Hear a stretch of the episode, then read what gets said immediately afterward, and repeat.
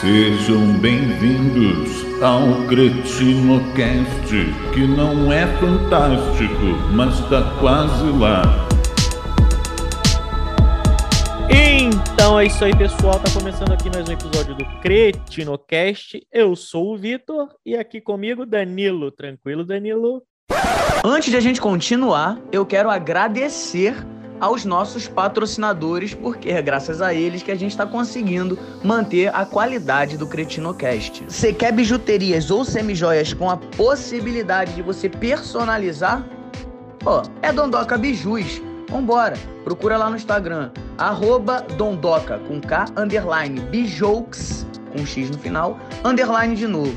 Pô, só sucesso. Eu sei que você tá com fome agora e você quer pedir um hamburguinho de qualidade.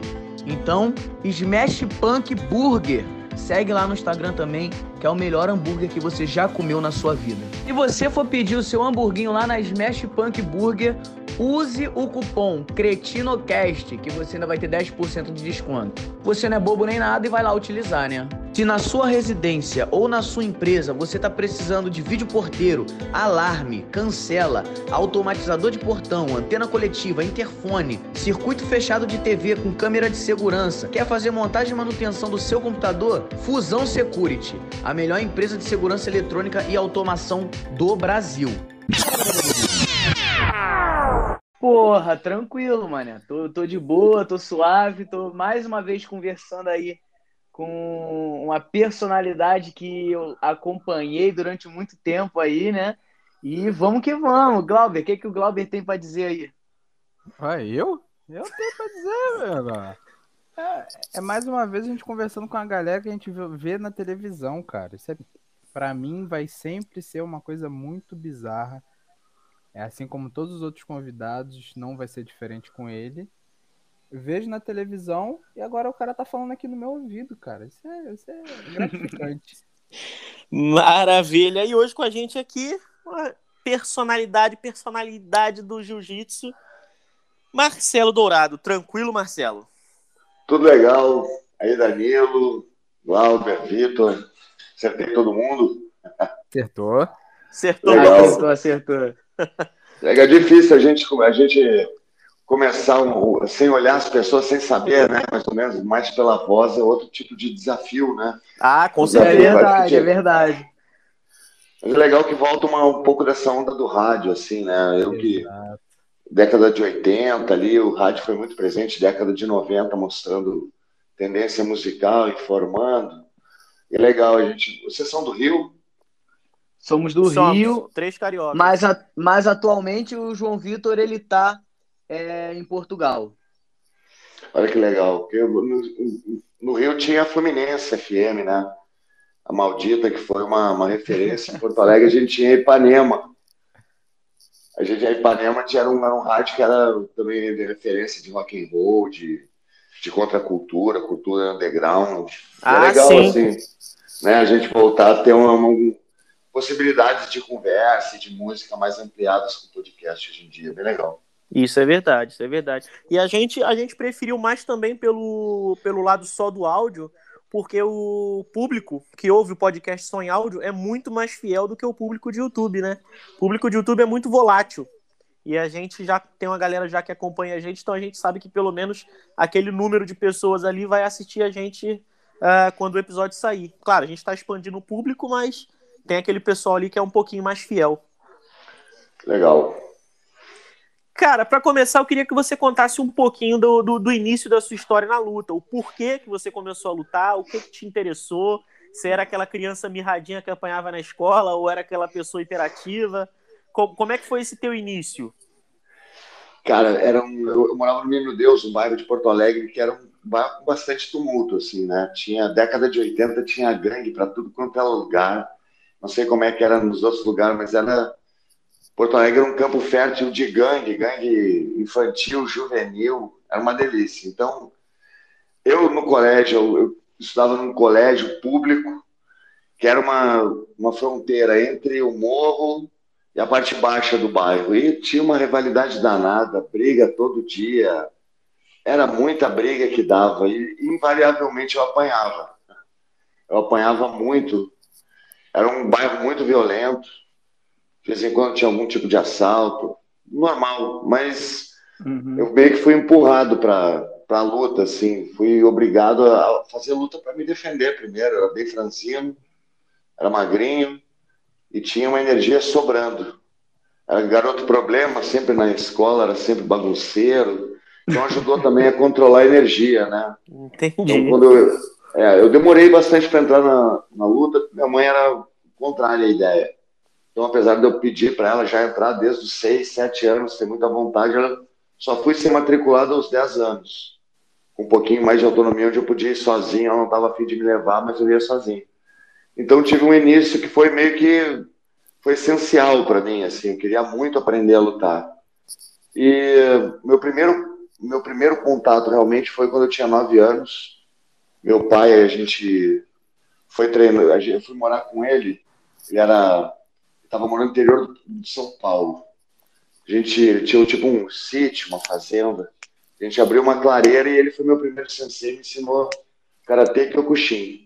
Tive um ano de Karatê Kyokushin só eu e ele, ensinando tudo que dava para ensinar de soco, chute, defesa.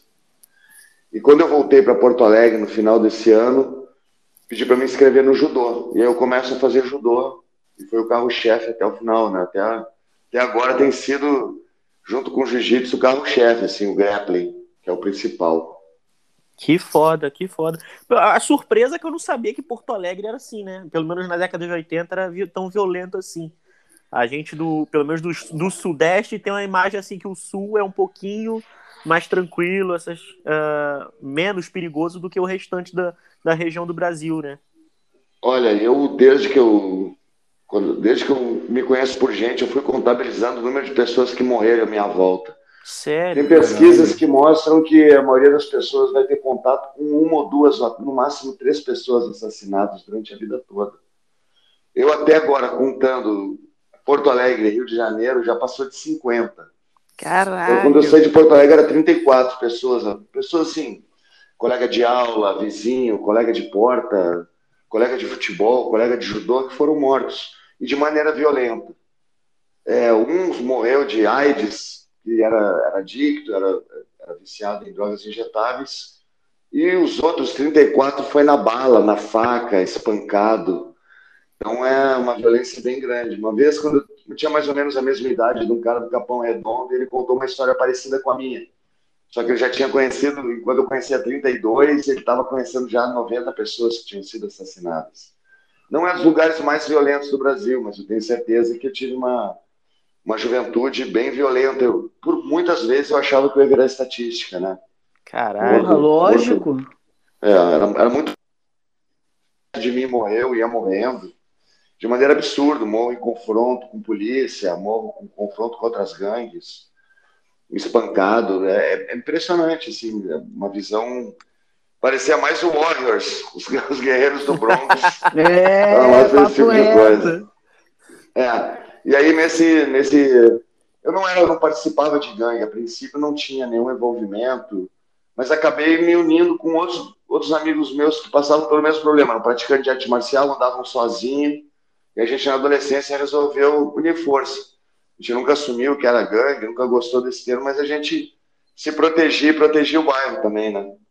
Uma coisa natural acontecer. Então, fui criado num contexto de street culture mesmo, de, de ação de rua, é, danceteria, do bairro. Meu bairro é um, tipo uma pequena cidade do interior dentro de Porto Alegre.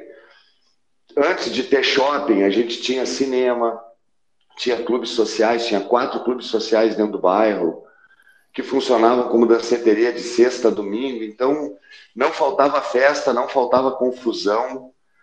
E é nesse clima que eu fui aprendendo arte marcial. Entendi. Meio que você foi, foi obrigado a iniciar na arte marcial, né?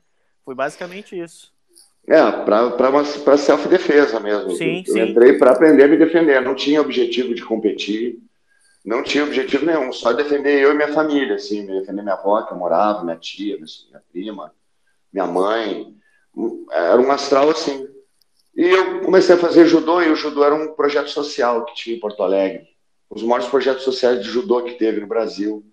No ano que eu entrei, entraram mil crianças nesse projeto de judô, de, que eram ensinados por quatro grandes mestres de judô, quatro grandes senseis. Cada um tinha um horário. Eu treinava com dois específicos e com um que era o principal, que era o Fernando Lemos. Ele era um cara que já tinha participado de Vale Tudo, em circo, em lona de circo, pelo interior do Rio Grande do Sul, desafiando, fazendo desafio.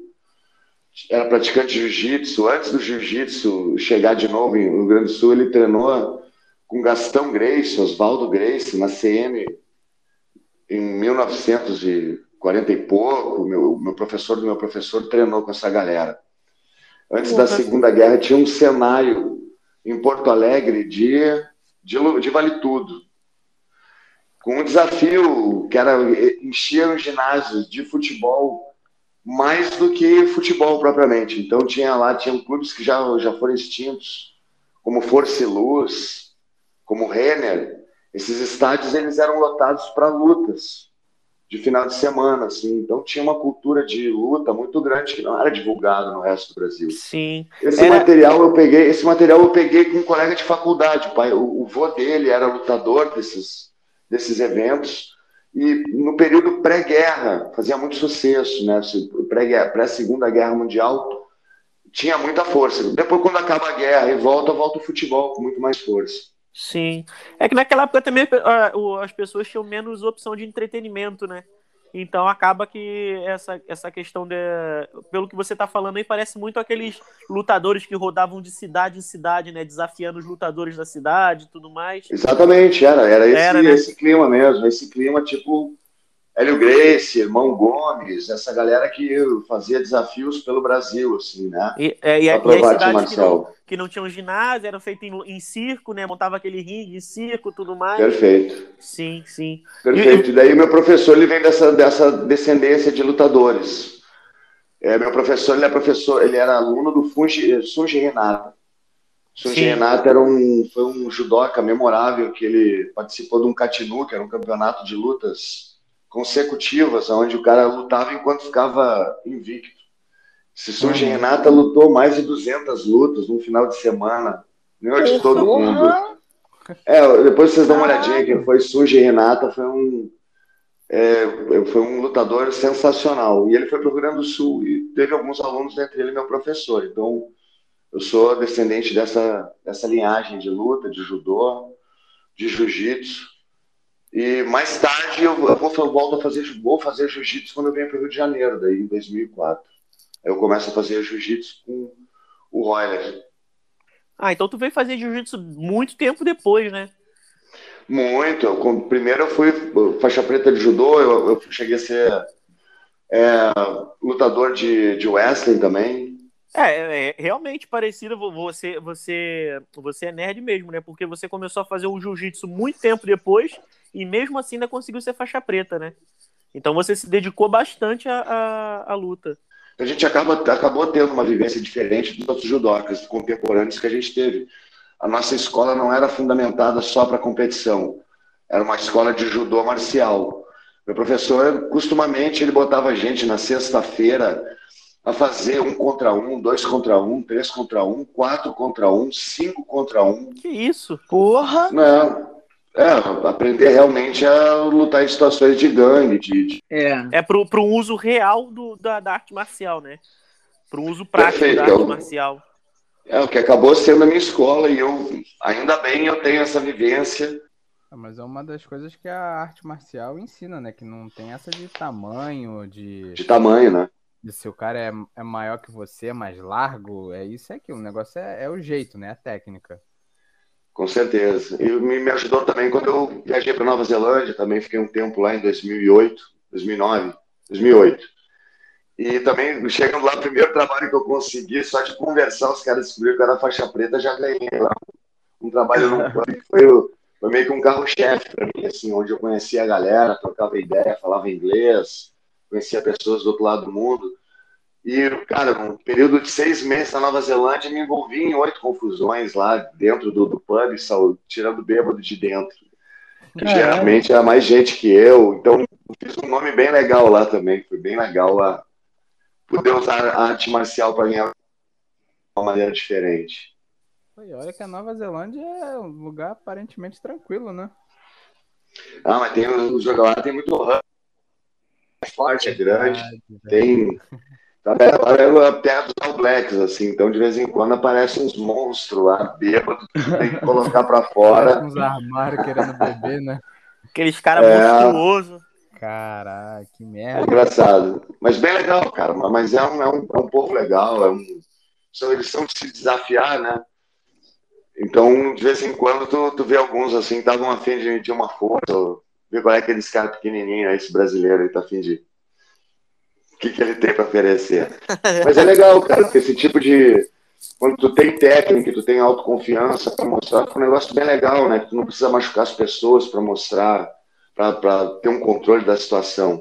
Eu acho que isso é o principal que a arte marcial me deu, assim, ser, poder fazer um trabalho rápido e limpo, quando for no sentido de defesa ou de ataque, alguma coisa que necessite. Foda. Marcelo, na, eu, eu pratiquei né, alguma, algumas artes marciais já. Eu venho de escola de Muay Thai e recentemente eu estava me, me arriscando aí no Jiu-Jitsu. Confesso que passo muito mais dificuldade no Jiu-Jitsu do que no Muay Thai. E em todas as escolas pelas quais eu passei, tanto de Muay Thai quanto de Jiu-Jitsu, a gente sempre aprende muito ter o autocontrole, né? Para saber lidar nas situações. É, tanto para saber quando atacar, quando revidar ou quando só sair, entendeu? Só quando tirar o, o, corpo fora da parada. E eu imagino que você tenha aprendido bastante isso também em todas as suas escolas de arte marcial. E eu quero saber, cara, o quanto que isso te ajudou nas duas edições que você participou do Big Brother. Porque eu acompanhei e, lógico, ali dentro você tá tá sob pressão, né? Pelo menos isso é o que todo mundo fala, que lá dentro os caras, você é, o, a, é, a, primeira pessoa que participou de programa que eu tô tendo a oportunidade de conversar. Então a galera fala que é a maior pressão do caralho lá dentro, que você fica, porra, às vezes fica meio piroca. E eu quero saber o quanto que isso te ajudou a, de repente, evitar alguma situação ali dentro que na, aqui fora você realmente partiria logo a cara do safado no meio. Ah, é, é, um desafio aí que tá. O Big Brother é legal, que é um desafio mental mesmo. Ficar três meses enclausurado com pessoa que tu não conhece, tendo problemas, às vezes, que tu tem que inventar, porque tu tá tendo um jogo de eliminação. Então, às vezes, tu tem que pensar num motivo para votar em alguém, para tem que ter um autocontrole, tem que saber diferenciar o jogo de algum tipo de, de afeto ou de raiva. Acho que é muito importante a gente ter esse controle, saber diferenciar o que, que é, o que está em jogo e o que, que afeta a gente pessoalmente. No Big Brother, às vezes existem situações onde a pessoa ela é provocada com termos pessoais e outras são Sim. próprios do jogo, né? Então a pessoa fala alguma coisa que é relativa ao jogo, a partir do tempo que ela te conhece lá dentro, ela faz um comentário, é uma coisa relativa ao jogo. Agora a pessoa chegar e olhar para ti e dizer assim, né, porque teu trabalho, a tua profissão, é o lugar de onde tu vem, aí ela já passa por um, uma coisa mais pessoal, né? Uhum. E aí acaba podendo ter mais problema. Eu, de qualquer maneira, quando eu entrei no programa, eu sabia que eu não ia poder usar da minha força física, e o que eu podia usar da arte marcial, principalmente, seria disciplina. Autocontrole e disciplina. Eu acho que a disciplina ela vem antes de tudo a disciplina de saber o porquê que tu tá fazendo uma coisa, o que que tu tem que ceder e o que que tu tem que fazer todo dia, né? Mesmo não querendo. Então, num programa desse, tu tem que saber o que que tu tem que fazer mesmo não querendo, o que que tu tem que aguentar, o que que tu tem que suportar, porque tem um objetivo lá na frente.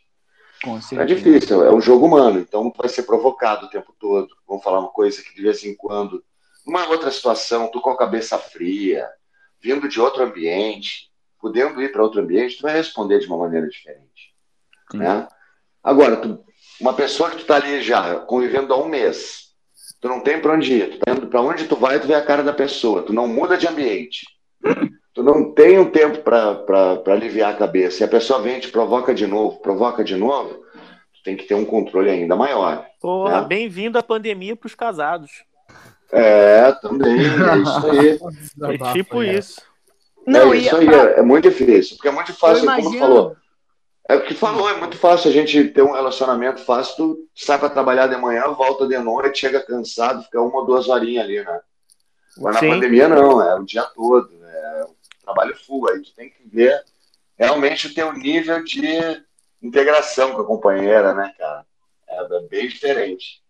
Porra, com certeza. Eu imagino que pra tu, cara, deve ter sido é, deve ter sido um pouco mais delicada essa parte lá, na, lá nas duas edições que você participou, porque você era aquele cara que se que se expunha, esse esse termo tá correto? Sim. Que costumava se expor, né, mesmo, dar a cara ali a tapa, falar o que tinha que ser falado e o caralho. Até na hora do jogo ali mesmo, tu jogava as claras e coisa que a gente não tá vendo acontecer nessas edições mais recentes. Tem muita gente que fica muito em cima do muro. É, nessa última edição, acho que a pessoa que ficou mais em cima do muro ali foi, foi o Fiuk, né? Que não sei se você continua acompanhando, mas ou, ou alguma coisa. O Fiuk ficou total em cima do muro ali. O Thiago perguntava coisa e ele, é, não sei, não dá, não sei o blá blá. E para você não, você falava mesmo e foda-se, o que lá dentro gerava muito conflito, né? Pois é, que, cara, uma coisa que eu sempre ouvi no Big Brother é que a maioria das pessoas se esconde realmente. É, um, é um, uma característica da grande maioria das pessoas que vão no Big Brother. Acabam se escondendo. Acaba tendo uma visão de que, ah, não, quando eu chegar lá eu vou botar para quebrar, eu vou fazer acontecer. Mas quando chega lá tem um choque de realidade. E também, se tu não é um cara que tem esse tipo de dom da palavra fora, dificilmente tu vai desenvolver lá dentro. E outra coisa, tuas amarras. Muita gente acaba pensando que meu amigo vai pensar de mim, minha namorada, né? Ele vai te dando amarra tudo preso no jogo. Então as pessoas, quando tu vê lá dentro, pessoa, ah, eu quero ver, eu quero que meu pai tenha orgulho, que minha mãe. E aí a pessoa ela já tá com já vai deixar de agir muita coisa. Ela tem que ter liberdade, não pode ter esse tipo de amarra lá dentro. Uhum. Vão pensar, não vou fazer, acaba tolhindo ela no jogo. A gente vê muita gente assim que. Tu vê que tem.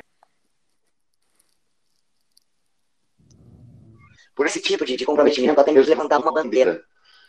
Um programa como Big Brother, que levanta uma bandeira só, tu fica preso a ela. Na realidade, quem ganha o Big Brother é quem levanta mais bandeira de uma maneira coerente. Quem consegue Sim. agregar mais pessoas diferentes pro teu lado. Não chega lá, não, quero que só lutador vote em mim, não vai ganhar nunca. O Brasil é, é muito mais feito, muito mais de, de, pessoas diversas que de lutador. Então tem que saber pensar que o que, que tu está representando lá dentro. O que, que tu Você tem, tem um perfil que demais. Então é, é, bom ter amigos lá dentro, como eu tive, que freavam minha língua. Até, eu, eu falo até demais.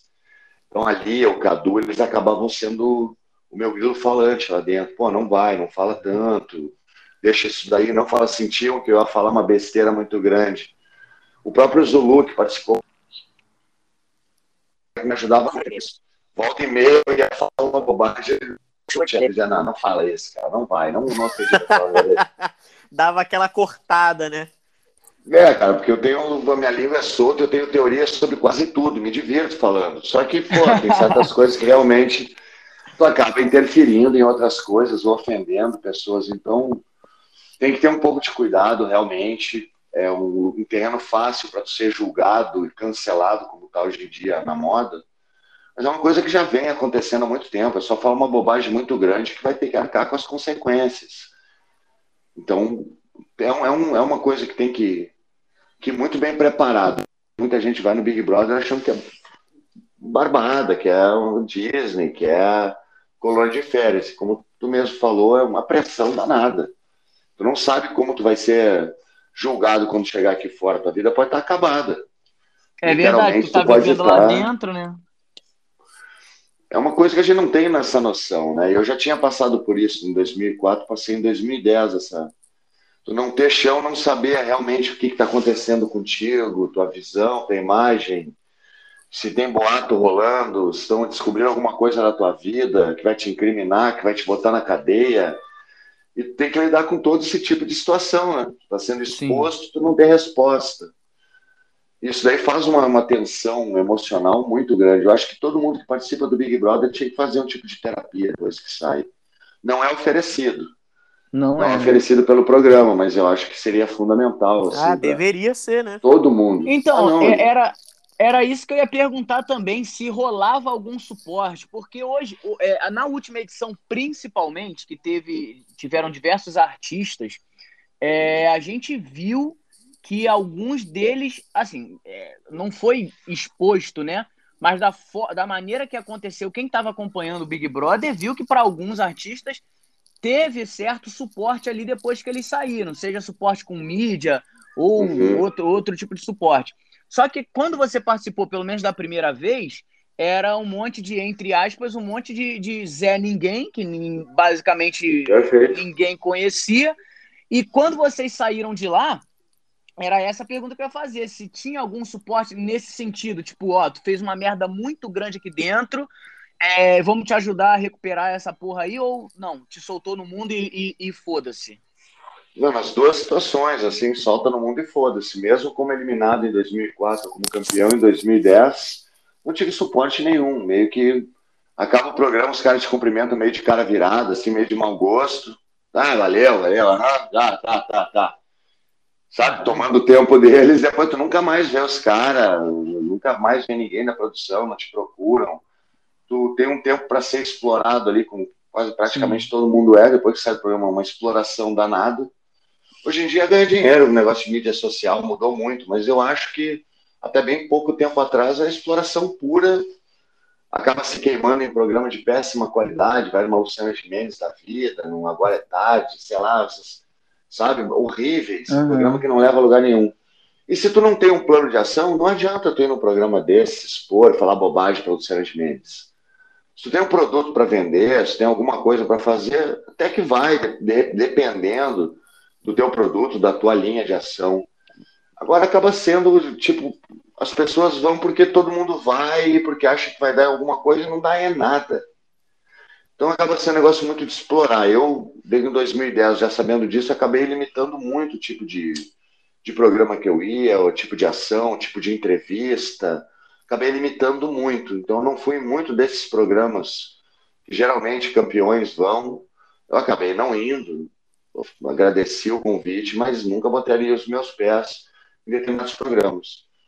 Então tem que saber lidar com isso, tem que saber, tu- é meio que jogado, tá jogado a, a lidar com coisa que tu nunca viu, como mídia, como é, como fã, como programa de entrevista, como o que falar, como tu gerir uma, uma imagem, isso aí tudo é, ou tu tem já esse suporte, ou tu procura, ou tu não tem, e em pouco tempo tu não vai ter mais nada relativo a isso, entendeu? É, é que meio É que tua se vida, vira aí.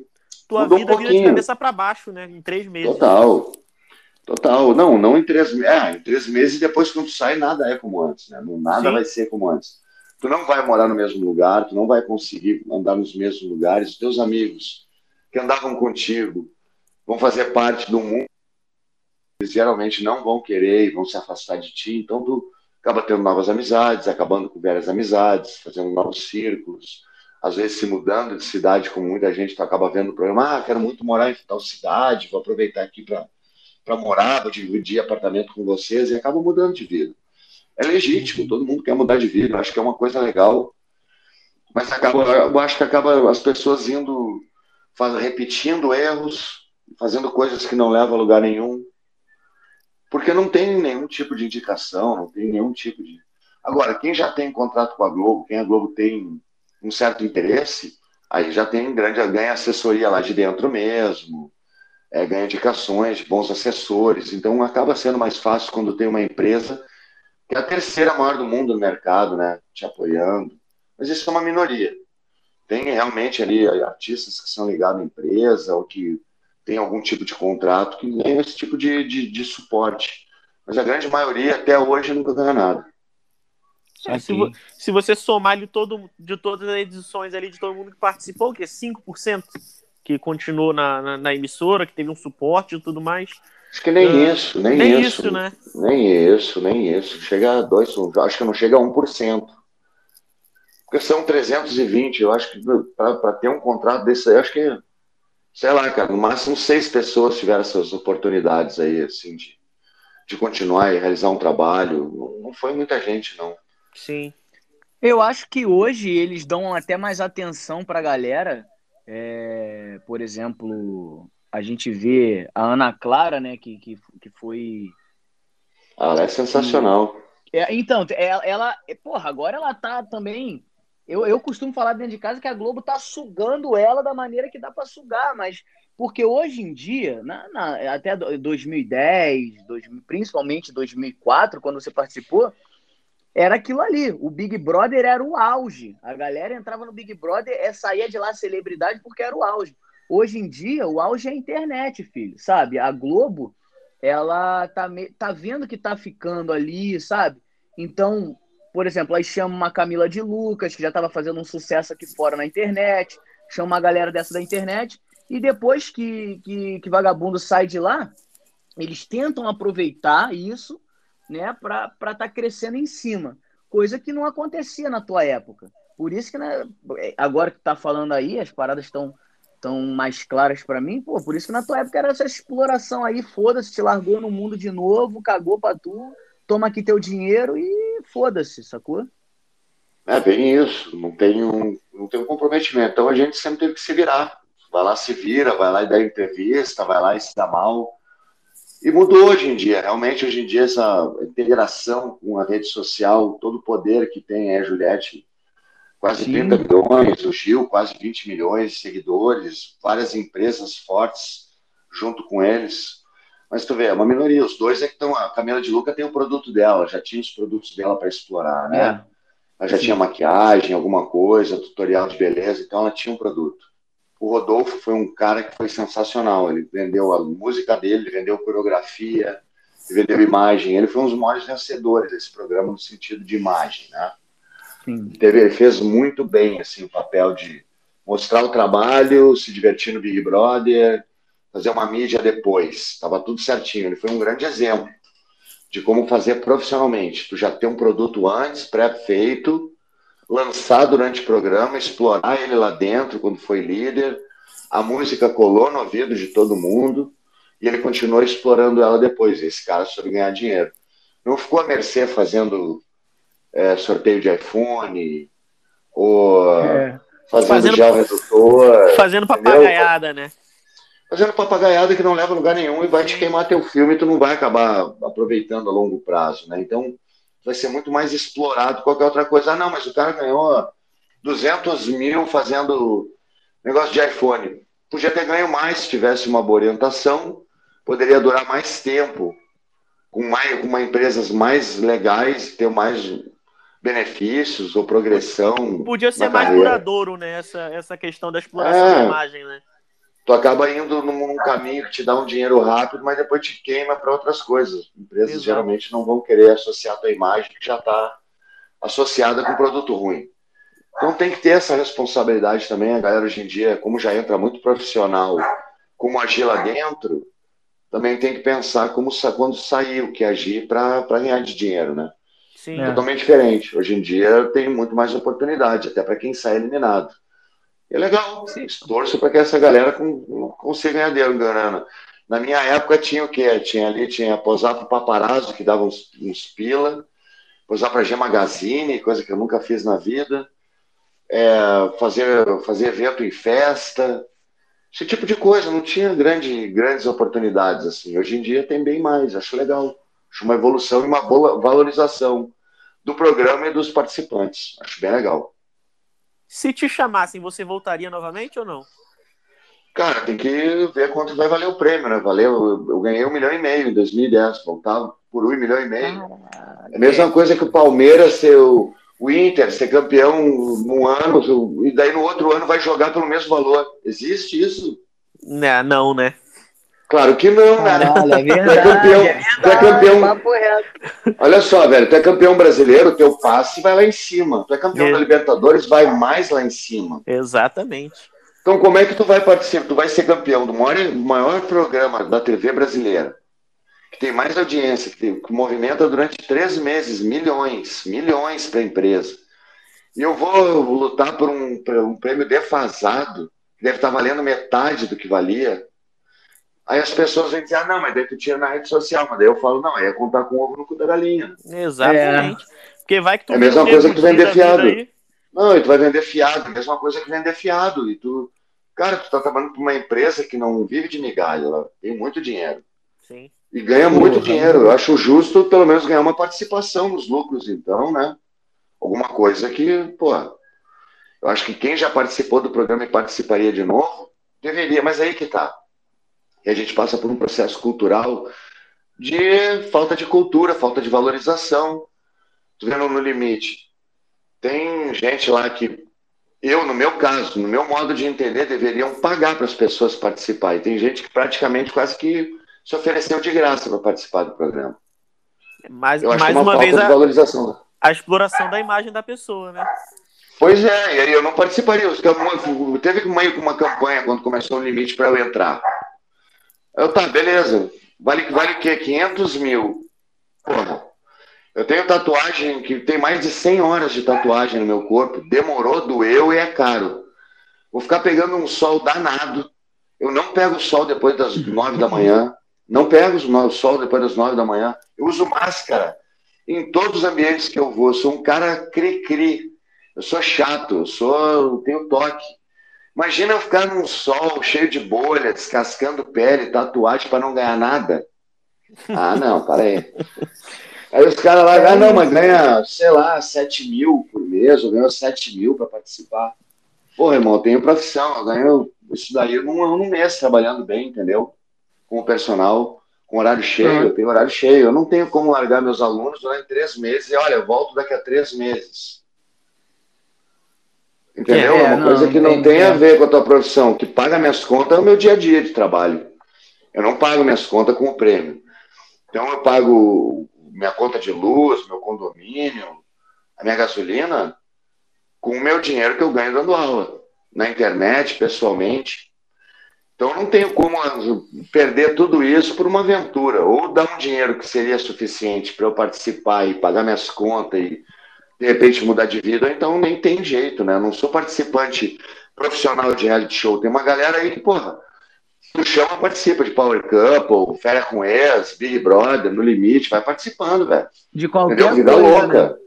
Mas, mas aí que tá, tem uma, é uma vida louca. O cara tá na mídia, tá pra jogo. Eu não, Uhum. tenho, pô, eu sou profissional de educação, pô, profissional de educação física. Eu tenho conta para pagar, eu sou casado, tenho 50 anos. Eu participaria. Mas com valorização, velho. Eu não aguento mais pela terceira vez entrar de bobo, entendeu? Ah, não, de novo entrar na cara e na coragem, seja o que Deus quiser. Largar a força, porra não, não toda. é. Ah, não. E meus alunos hoje em dia eu trabalho com galera com necessidade especial. Então eu tenho aluno de mais de 70 anos, eu tenho aluno de mais de 50, 150 quilos. Eu, preciso, eu tenho galera que precisa de mim para ter saúde dia a dia. Se eu paro de trabalhar com eles, eles não, eles caem em doença.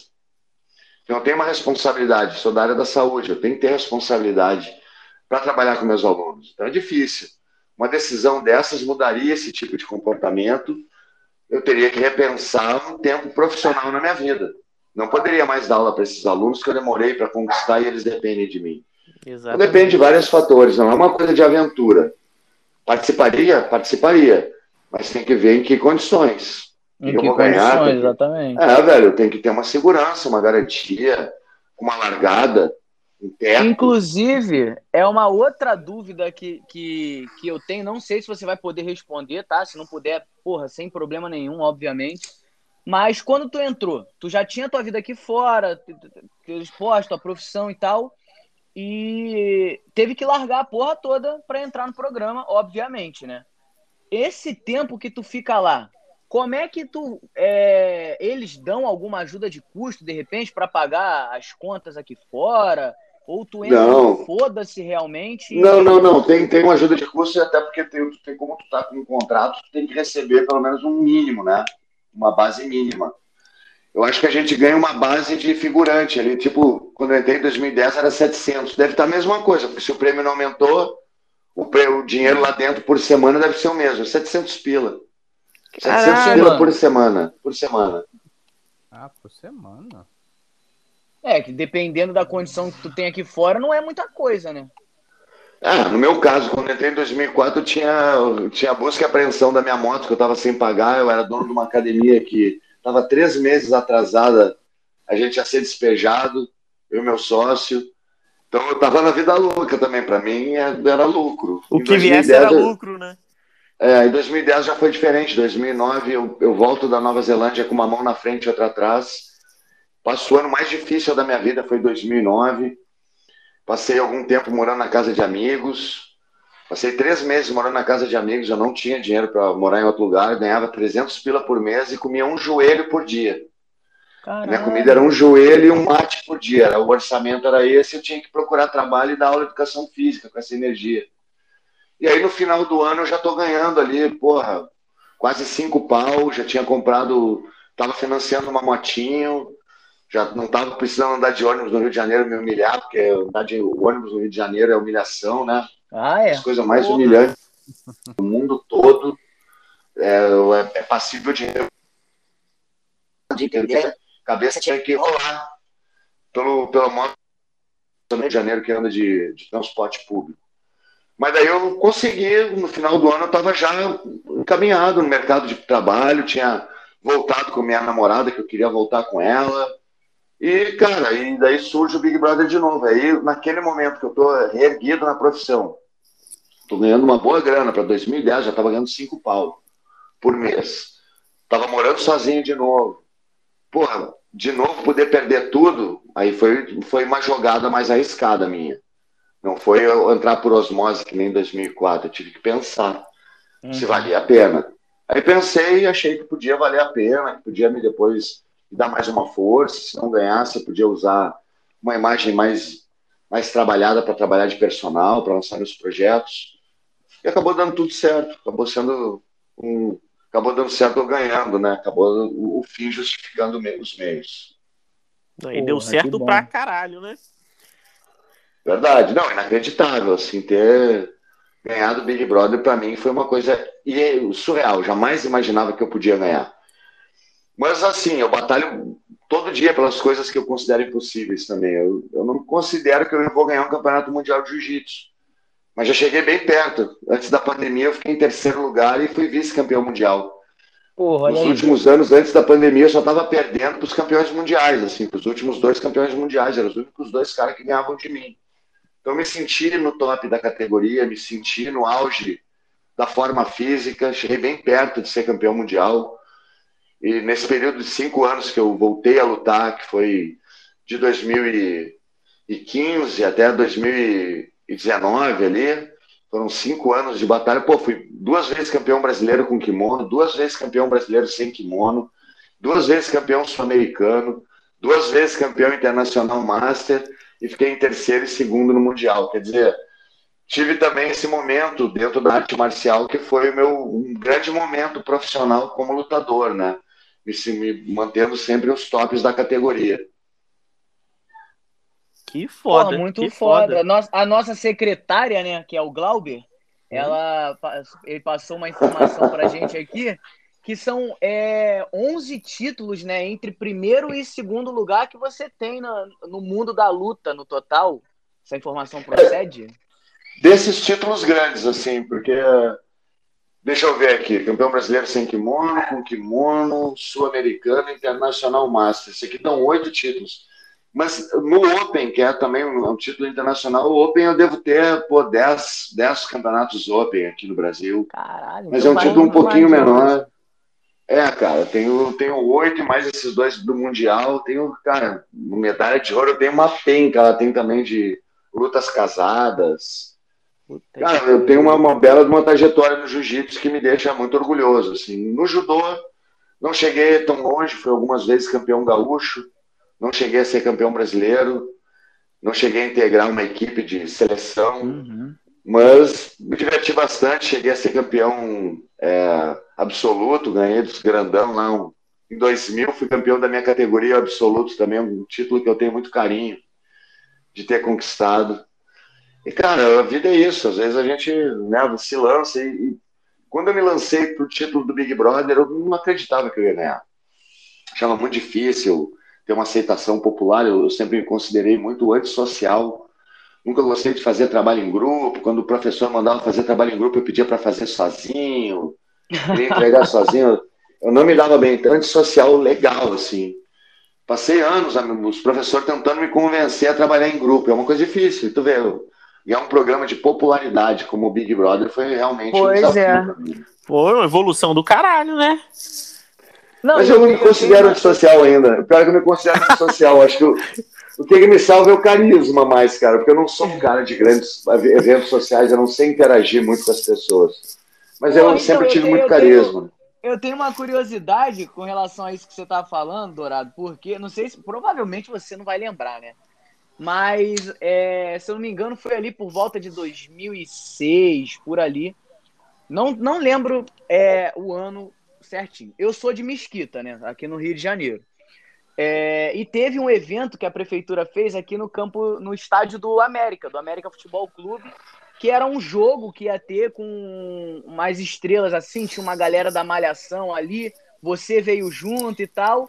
E aí é, eu achava, eu já tinha ouvido você falar que era meio antissocial e tal. Na época eu era molequinho, né? Mas já tinha ouvido você falar isso. E, porra, lá no, no, no, no evento, tu foi o único cara que eu vi falando com a galera. Eu peguei autógrafo, tirei foto contigo lá no, no, no estádio do América. Certamente tu não lembra dessa. Mas eu tava Lembro, lá, lembro, dei- eu lembro desse dia, claro que lembro. Lembra do evento, né? Eu dei uma Lembro, carteirada porque na época meu irmão, ele era secretário da prefeitura, e aí ele me colocou ali pra dentro, me colocou ali pra dentro, mas porra, fui lá, fui atrás, o molequinho, mano, me peidando Que legal, cara. Porque Já assim, sabe- na- Já sabe onde foi para a tua carteira, Dourado. Ah, porra, tá maluco? Se eu meto a mão, se eu meto... Moleque, na moral, aí. Ih, puta que pariu, olha, eu vou- eu vou falar, tem que falar, mano. Não queria falar essa porra, não. Na época, tu. Tu tava com, com a namorada, né? Sendo que você tinha saído do, do Big Brother. Se eu não me engano, tu no Big Brother tu se relacionou com a Juliana, não foi? Algo assim? No No 4, primeiro. né? Aham, aham. Isso. Foi. E aí tu lá com a tua mina, tirando foto, dando autógrafo, caralho, a quatro. Aí tu acabou de dar um autógrafo pra mim. Aí eu virei pra tu e falava, porra, eu achava a Juliana mais bonita. Caralho, mas tu me deu um olhadão, tipo, caralho, o que, que esse moleque tá falando? Imagina se eu tento bater a carteira desse cara, meu irmão. Eu tava. Meu, meu sangue ia tá espalhado no, no, no- estádio do América até hoje, filho. não, não era minha namorada, não, era uma amiga minha. Ah, ela eu tava solteira. É, ela tava solteira naquela época, tava aproveitando a vida muito, muito bem aproveitada. E de vez em quando eu levava uma amiga pra, pô, fazer um evento comigo, conhecer, a gente se divertir. É legal, cara. Nunca tive esse negócio de, de posse em cima da, da- das meninas, assim, a não ser quando fosse namorada, é diferente. Mas assim, pô, de boa. Ah, vamos passear, vamos lá no evento junto, vamos ver qual é que é, vamos dar risada. Foi bem legal. Me lembro desse dia, foi muito legal, porque não foi muito evento de futebol que eu fui. E, cara, eu sou um cara que eu gosto de conversar com as pessoas. Eu não tenho, geralmente, eu não consigo iniciar um papo. Eu não tenho como iniciar, mas, pô, vem falar comigo amarradão, trato bem todo mundo, sempre, sempre solícito, sempre tirei foto com todo mundo que pediu, tirar foto, autógrafo. Cara, às vezes é um momento de atenção que tu dá que tu deixa a pessoa feliz ali, Sim, alegre o dia da pessoa. Não custa nada e também tu. Eu sabia que ia ser uma das coisas que eu ia arcar. O Big Brother é um programa de popularidade. A pessoa gosta de ti, torce por ti. Aí um dia te encontra, quer tirar foto, tu não deixa, sacanagem, né, cara? Eu acho fim da picada. Eu acho que todo artista, eu acho que tem que ter uma atenção com o público dele, afinal, quem paga as contas, eu acho prepotência de artista, eu acho desprezível. E eu mesmo, cara, eu, assim, às vezes eu, a maioria, eu gosto de me relacionar com galera normal em Twitter, em Facebook, tem meus amigos de infância.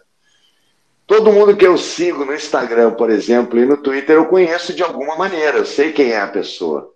Uhum. São 600, mil pessoas, não tem ninguém que lá que eu clique e diga, ah, não, esse aqui eu não sei quem é.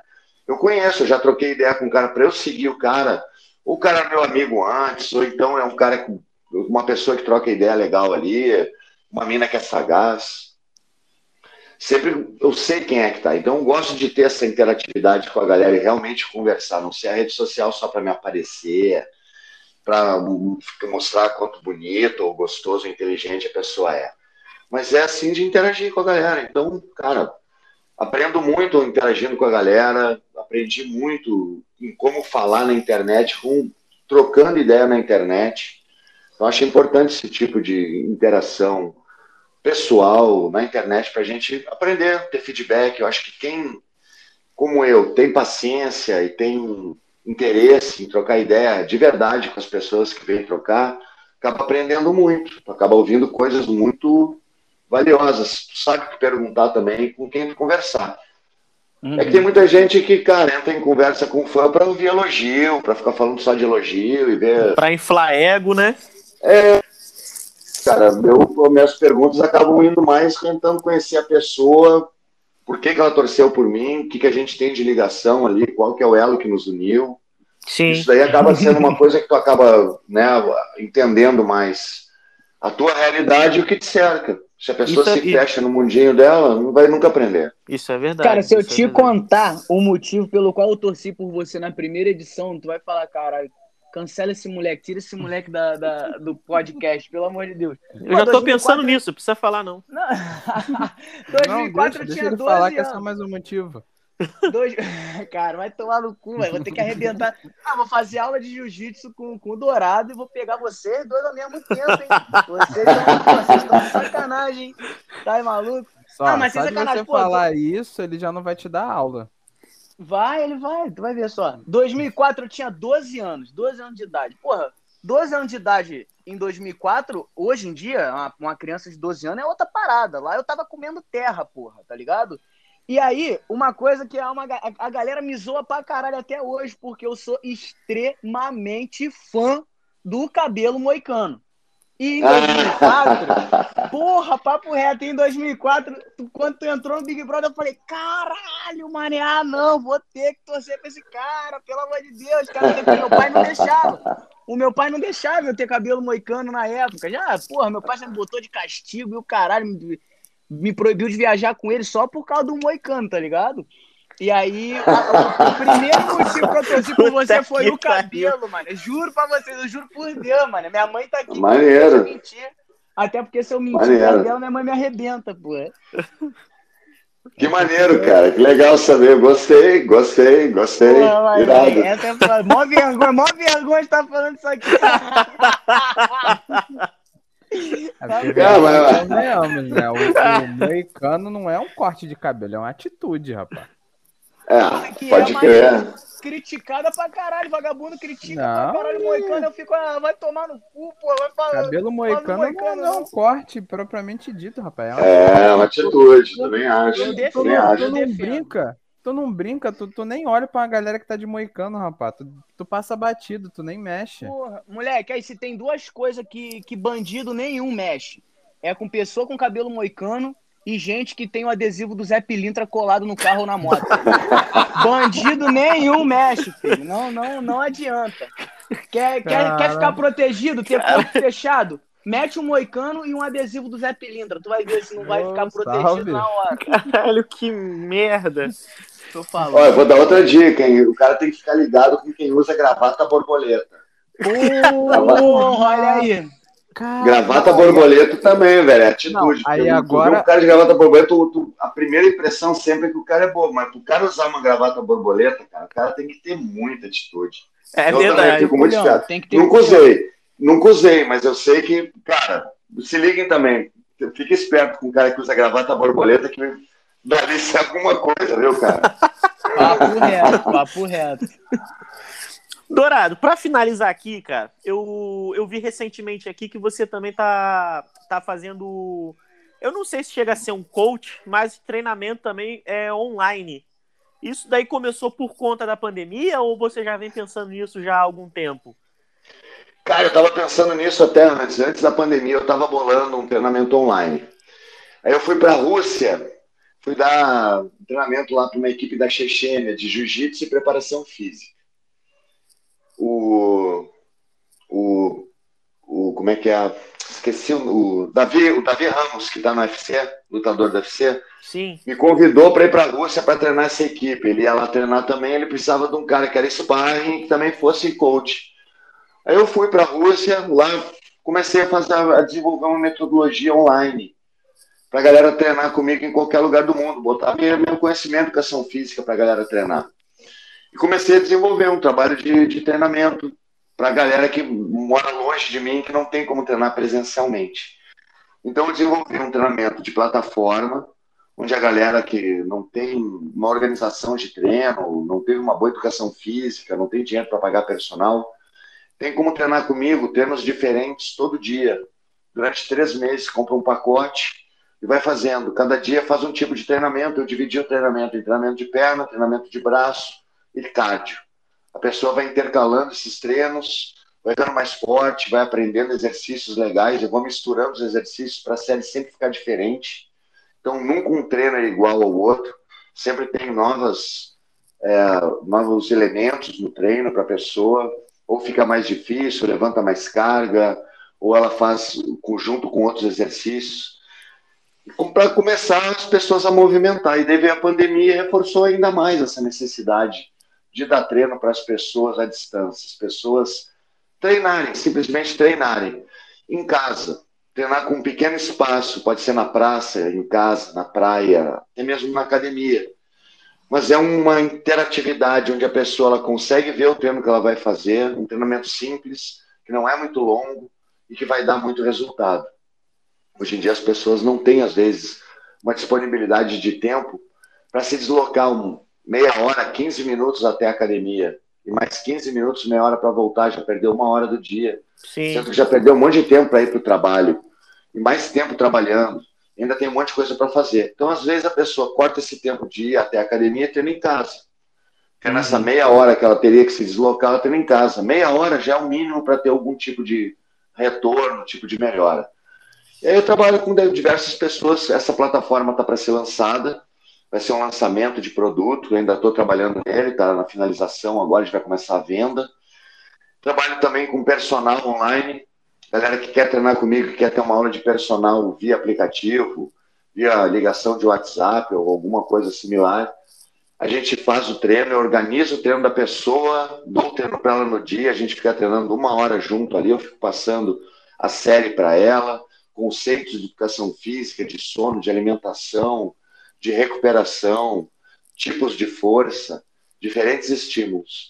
E aí tem um treinamento que está dando muito certo. E tem meu treino presencial também, que esse daí eu já não tenho mais horário. É o que eu faço no Rio, de atender pessoas presencialmente. Esse daí eu já não tenho mais horário nenhum. Estou trabalhando com galera muito legal lá, pessoas muito jóia. Mas ainda estou trabalhando com a galera online, que é um futuro para mim. Eu creio que em daqui a um tempo eu vou trabalhar apenas online. Eu me vejo daqui a um tempo trabalhando online, dando treino online, organizando treino, lançando treinamentos em plataforma.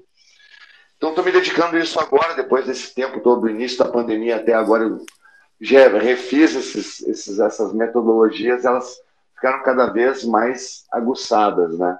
Então, cada vez melhores, mais aceitadas. Então, meu treino de plataforma ficou um negócio muito criativo, ficou único, porque eu não copiei ninguém, eu não cheguei nem a ver como é que funcionam os outros treinos de plataforma. Eu fui do zero e imaginei um treino que eu gostaria de ter se eu fosse treinar online. Sim. Eu fiz um treino bom para mim, que sou atleta, mas que é acessível a sedentários, a vovozinha, ao tiozinho, a pessoa que voltou a, a treinar depois de muito tempo parada a quem é o médico mandou treinar porque nunca treinou e está com problema de saúde. Então, devolver um pouco de uma educação física legal para as pessoas fazerem terem um retorno de qualidade de vida. E a pessoa pensa qualidade de vida, ah, mas qualidade de vida é, é só respirar. Não, pô, respirar é muito importante para a gente ter energia no outro dia. Mas ficar forte, ficar forte é muito importante, ficar forte, poder movimentar coisas, poder trabalhar, poder movimentar o próprio corpo, poder bater na cara de quem te enche o saco. Ah, muita coisa porra, legal que essa pode. Tá ouvindo, né, João Vitor? Tá ouvindo, né? Filha da puta. Muito foda, né? Então, a gente ser forte, a gente ser, né, a gente lutar por, por direitos, por política, por, por inclusão social, por melhor trabalho, por transporte público, por coletividade, mas a gente também cuidar do próprio corpo ter um tempinho para cuidar do corpo, para ficar longe de remédio, para não precisar ficar fazendo procedimento estético ridículo, para achar que fica bonito. A pra gente buscar uma beleza. Pra não ficar com cara de Lula molusco, né? É, cara, fica todo mundo com a mesma cara, com o mesmo. A mesma, as mesmas feições, não tem uma, uma originalidade na beleza. Pois é, cara, e às vezes, que nem, que nem falaram, que o, o Moicano, ele é. Ele é uma. Atitude. É uma atitude, né? Ele é uma atitude.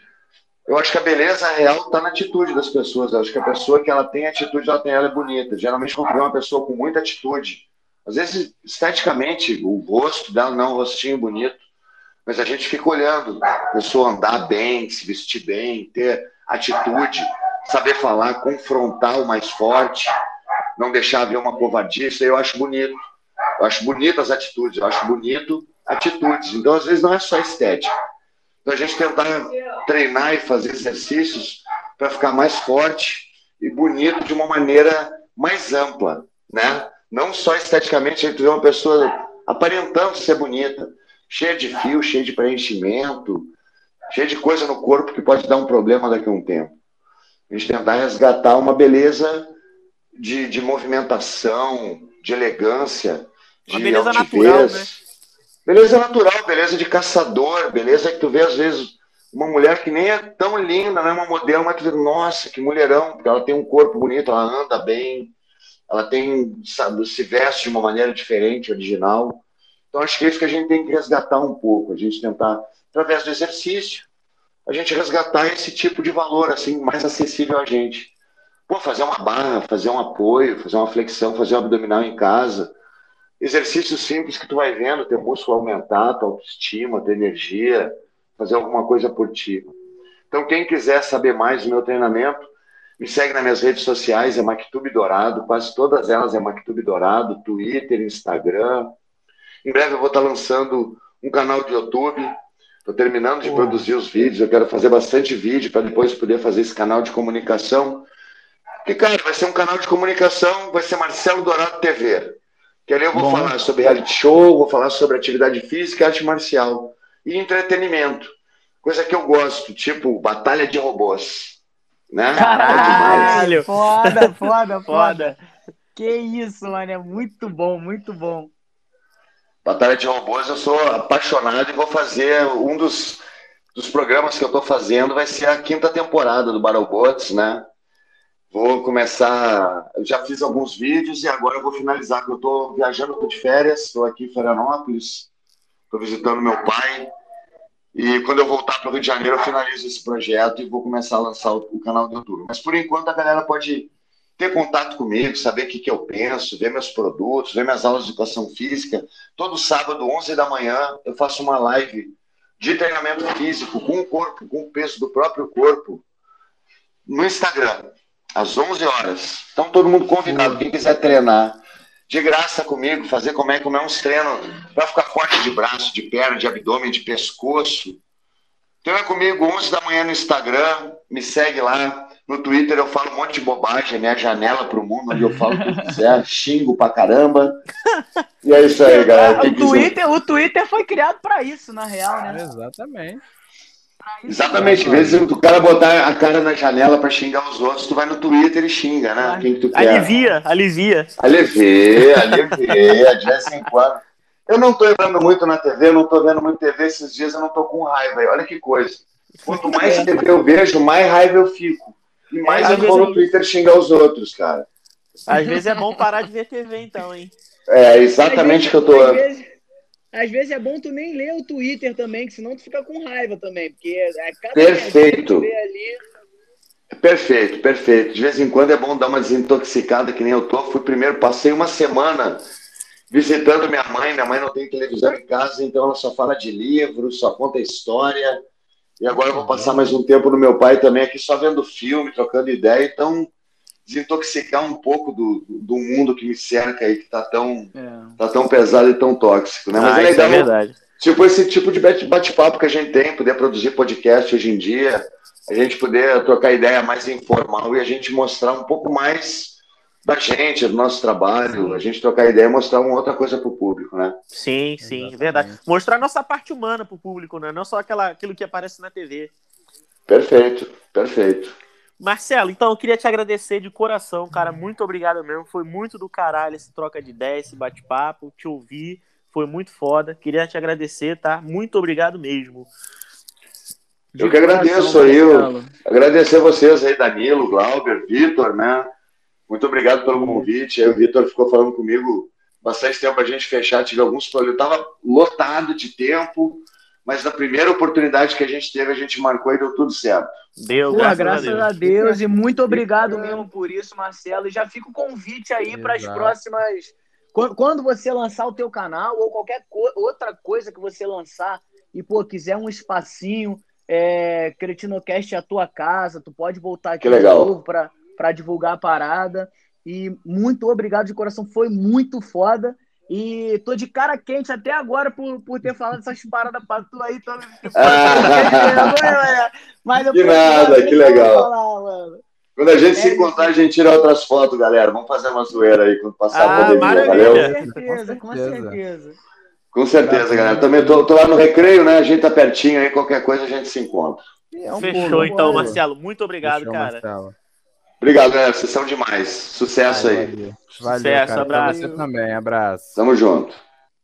Então é isso aí, pessoal. Ô, cala a foi... boca. Não, não, não, não. Hoje quem vai fazer Qual sou foi? eu. Vai tomar no cu. Tá na minha vez. Porra, só tu, caralho. Ah... Hoje vai ser eu. Mais Pô, posso? Vai lá, vai lá então, vai lá. a gente nem combinou antes. Nem combinou. Nem combinou. E... então é. então é isso, galera. Sacanagem, não. Galera, foi isso. Muito obrigado a todo mundo que assist... que ouviu até aqui. Certo? assistiu também. É... Né? Que... é, não sei, né? Como é que a galera vai fazer para assistir. Cara, vai, ficar, vai ficar olhando para a tela do, do, Spotify, a barrinha isso, correndo. É Eles botam é o Spotify isso. minimizado e o X-Video no mudo. Caralho. Caralho, é isso, é isso. Tá, se, se, tem placa, tem história, irmão. Se o João tá falando isso aí, é porque com certeza já. É, alguém já, já relatou alguma coisa dessa. É. Nossa, que bizarro. Então, Mas tudo bem, deixa eu continuar, Deixa eu continuar meu encerramento. Muito obrigado a todo mundo que assistiu. E quais são as suas considerações finais, Glauber? Dessa vez não são só as últimas palavras, que são as considerações finais. Então, já que o Danilo está encerrando no lugar do João, eu vou dar as minhas considerações no lugar do Danilo, pedindo para a galera seguir a gente nas nossas redes sociais, CretinoCast no Instagram. O particular de cada um é qualquer Vitor Cruz. Qual é, é o Cruz o quê? Que eu não lembro? FC. Cruz FC. Cruz FC? Isso. Isso aí, para você ver como é que eu tô sabendo das coisas. E o meu particular, que é glauber.n de navio, R de rato, tá? é o Glauber Nascimento Rodrigues. Rodrigues, né? galera, ah, hoje, hoje... E falar e deixar claro pra não, galera não, aí, aí também. Calma aí, calma aí. Diferente do Danilo. Danilo tá atravessando todo mundo.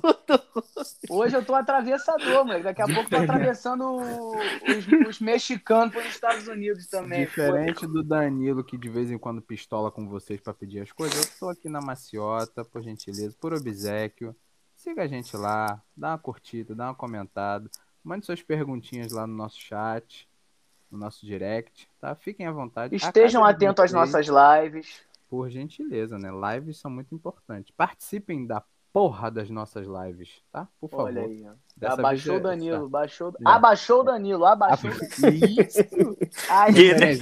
então, Direto aí, pela portura.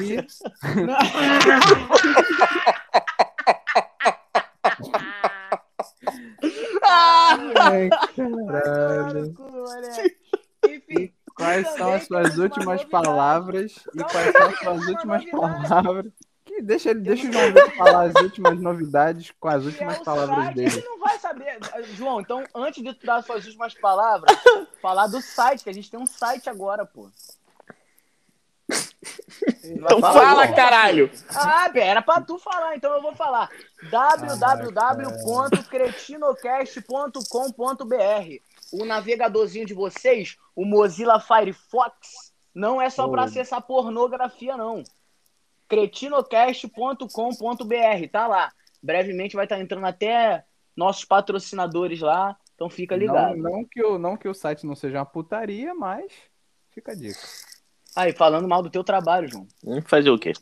Não, trabalho é de todo mundo.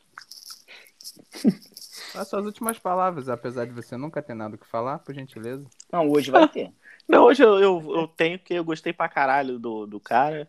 Eu, como eu falei, a gente se surpreende, a gente acha que às vezes não vai desenvolver a conversa, mas o cara é muito foda, o cara é muito foda. O Então, maluco foi pra Rússia, só uma dica. o maluco foi pra Rússia Rússia treinar uma equipe chechena Com um Barra de jiu-jitsu. de jiu-jitsu. Então, ficou frio. no, Caralho. Não, e assim, pra quem nunca praticou jiu-jitsu, meu irmão, jiu-jitsu é o esporte mais cretino do universo, irmão. E não é papo reto. Você você se machuca quando você apanha, você se machuca quando você bate, você se machuca de qualquer jeito. Jiu-jitsu não tem escapatória. você se Uma machuca quando que você se machuca. Porra, um cara que é terceiro dando jiu-jitsu, esse maluco, com certeza, ele já não é, já não tem articulação nenhuma mais. Caralho, aí, bom, incentivando o povo a praticar arte marcial. Não, mas é bom pra caralho. Eu sou de Hum, escola de né. Muay Thai, mas a minha arte marcial Hum. favorita hoje em dia é o jiu-jitsu. Bota, bota o monóculo, eu sou de escola de Muay Thai. Ah, eu adoro falar isso. Aí vou entrar uma porrada na rua, sair sem cabeça, com o braço quebrado, fudido. Então, galera, fiquem com Deus. E beijo nas crianças e desculpa qualquer coisa. É isso aí.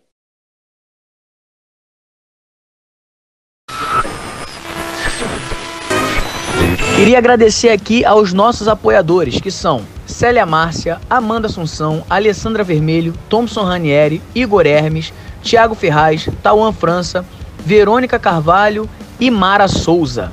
E também não posso deixar de agradecer aos nossos patrocinadores. Graças a eles, nós estamos aqui ainda mantendo nosso podcast. Você quer bijuterias ou semijoias com a possibilidade de você personalizar? É Dondoca Bijus, Smash Punk Burger.